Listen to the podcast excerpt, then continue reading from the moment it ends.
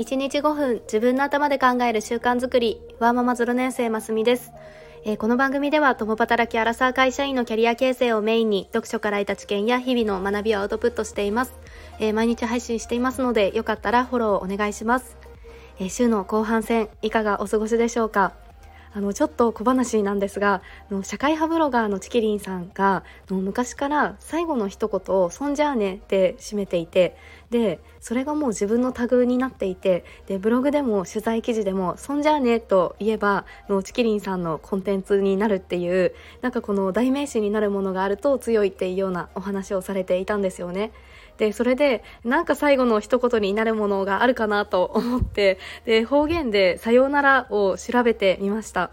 で私は生まれが山口県なんですが、まあ、ちょっとこれっていうものはなかったんですがの47都道府県で見てみるとえ本当にっていうものもあってで珍しいのが群馬県で「アバ」で「アバってなんだ?」って思ってたら山梨県が「アバよ」であアバってアバヨの略かってなったんですがであとは佐賀県がソイギで熊本県がサヨナータで鹿児島県がのちじゃいもそう九州が激アツですよね。なんか本当にこれ言ってるのかなっていうのもあるんですが、あの、もしあなたも方言で独特な単語とか面白い言い回しがあったら、ぜひ教えてください。はい、で今日の本題は、えー、キャリアに関わることで、まあ、条件を挙げて転職をするとか、未経験のことにチャレンジしたいといった時のの後押しになるような、まあ、具体的なお話をしたいなと思います。でこれが最近友人と会ってでその子も自分と同じであのそろそろ育休をが明けるっていうタイミングだったんですがやっぱり仕事と育児を両立したくってでできれば在宅ワークがしたかったみたいなことをちらっとあの話していたんですよね。ででもその子はあの新卒から同じ会社ででずっと個人営業とかルート営業をしていたので、まあ、転職の幅がないんだよねで経験もないしっていうような悩みを聞いてでちょっと私なりに考えたことをのこの場でもお話ししたいなと思います。で同じように転職の幅がないと思っている人とかの転職とまでいかなくてもの今の仕事で得られるものとか自分のスキルって何だろうと考えている人とかであとはの今の職場でスキルを磨いてで何かあった時に自分の意思を通しやすくしたい人なんかにもの聞いてもらえたら嬉しいです。で私は新卒は法人向けの企画提案営業をしていてでそこから転職をしてで一旦現場経験をしてからマーケティングっていう未経験職種に社内移動をしましたで同じく社内で現場から引き上げられた人も見ていたりあとはあの友人で中学校の先生をしていてでそこから転職エージェントにあのキャリアカウンセラーみたいな形であの転職をしたっていうような友人もいます。で私自身もですしで他の方を見ていても共通点だなと思うことを3つお話ししたいなと思います。で、え、それは1つが目の前の相手を想像するっていうのと2つ目が今あるスキルを言語化するで3つ目がスキルを磨くっていうことなんですが、え、それぞれ掘り下げていきたいと思います。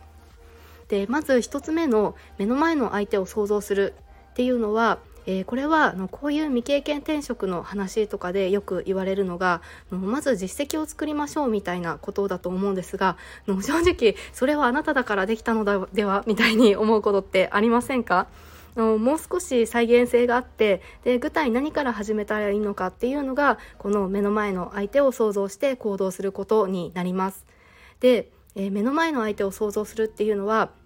え仕事をしていてその先にいる人のその困っていることは？とかこういうことがあればその人の役に立つかも？とかあのちょっと助かるかも？と思ってもらえるかも？みたいな視点で、えプラスアルファの仕事に取り組むということです。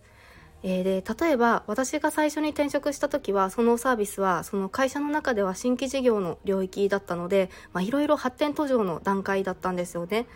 なのでこういろんなもののマニュアルがなくてでまずその現場を知るっていう OJT 期間中もこれ聞いたとかこれもうやったみたいにいろんな先輩があのいろいろ確認してくれる状態でしたなのでちょっと OJT 最終日にその新人期間の知識装着リスト、まあ、 to do みたいなものを資料にまとめてあの良ければっていう形で提出をしましたでそれが結果マネージャーからあの人事の手に渡ってで全国のカウンターでもあの活用してもらえるようなことにもなりました。でこういう例えばこう一緒に働く誰かを想像したりとかお客様のこういうことがあったら助かるかなっていうことを考えたりして行動していれば間接的でも何らかの実績はついてくるし社内での信頼もできていくと思います。で目の前のことでしっかり価値提供していれば評価は後からちゃんとついてくるということですよね。はいで2つ目は、えー、自分のできることスキルを言語化するということです。でこれはあの自分が何が得意でこう何がスキルと言えるのかっていうのはなかなか気づけないのでの情緒とか周りから評価されることをのストックしておくっていうのは大事だと思います。でただそういう言語化力の高い人とか口に出して伝えてくれる人っていうのが同じ職場にいるかっていうのはちょっと確率的でもあるのでのおすすめなのは是非転職サイトでの自分の今の仕事に近い募集要件を見てみることです。でそこに書かれている求めているこう人物像とかの求めるスキルみたいな項目を見てみるとそれがうまく 言語化してくれていたりします。で例えばとある企業のセールス職の求める人物像に書かれていたものだとえー、目標を完遂できる熱量ゴールを意識した主体的な行動計画と遂行力を有するとかあとはチャレンジ精神を持ち事業のさまざまなフェーズにおいて自分の強みをどう活かせるかを分析し事業に貢献していく姿勢を有する人みたいに書かれているんですよね。でこの同じように営業職をしていてで計画実行力の強い方なんかはあのまさにこの人物像当てはまると思います。でこういう〇〇な人っていう言語化されたものを見てでそれを自分のスキルとして認識してみるということですね。で例えば冒頭お話しした中学校の先生から転職エージェントのキャリアカウンセラーに転職できたお話もあの学校で生徒に専門教科を教えてました。だけだと一見その仕事にしかこう通用しない経験で例えばそのスキルを生かして転職するとしたら塾講師とかま同じ業界になってしまうと思いますがえー、一人一人の生徒の特性を見極めて強みを伸ばしたり生徒が自分で間違いに気づいて直していく自走力を持てるような指導を心がけていてでコーチング力を身につけましたとかだったらあのまさに転職者一人一人の支援をするような転職エージェントにも応用ができそうですよね。で実際あの友人がどういうスキルをアピールしたかはわからないですがあのこういう考えを持つためにその自分のできていることを言語化してでそれをどう応用するのかっていうことを意識できるといいと思います。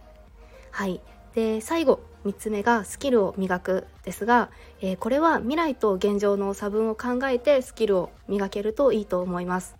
で先ほどの2つ目でその言語化した今の得意を強化してで年収を上げるとか条件面に見合うチャレンジをしてもいいと思いますしあとはその2つ目でお話しした転職サイトのあの募集要件でチャレンジしたいその未経験職種のあの募集を見てみたりするとあこんなスキルがあればいいのかっていうのを知れたりするのでの普段の仕事でできていることを考えてでさらにスキルを磨いていくっていうことをできるといいと思います。であとは実際にあの自分の理想を叶えている人例えば個人営業から在宅ワークにこうキャリアシフトした人みたいな体験談を見つけてでその人がこれまでやっていたこととかの初期にどんな経験を積み重ねて今があるのかっていうのを知ってでその差分からあの必要なスキルを磨いていくっていうのもおすすめです。あの実際にできている人を見て自分もできるかもっていうワクワク感が持てますよね。はい、いかがでしょうか？え今日はあのちょっと無理めな転職をしたいとかの未経験のチャレンジを叶えるためにその具体的にできることとしてで1つ目が目の前の相手を想像する。で2つ目が今あるスキルを言語化する。で3つ目がスキルを磨くというようなお話をさせていただきました。もうちょっとチャレンジしたいというあなたに何かヒントにつながるものがあればいいなと思います、えー、今日も聞いてくださって本当にありがとうございました。えー、良ければいいねや初めて聞いてくださったあなたはフォローもしていただけると嬉しいです。それではまた明日お会いしましょう。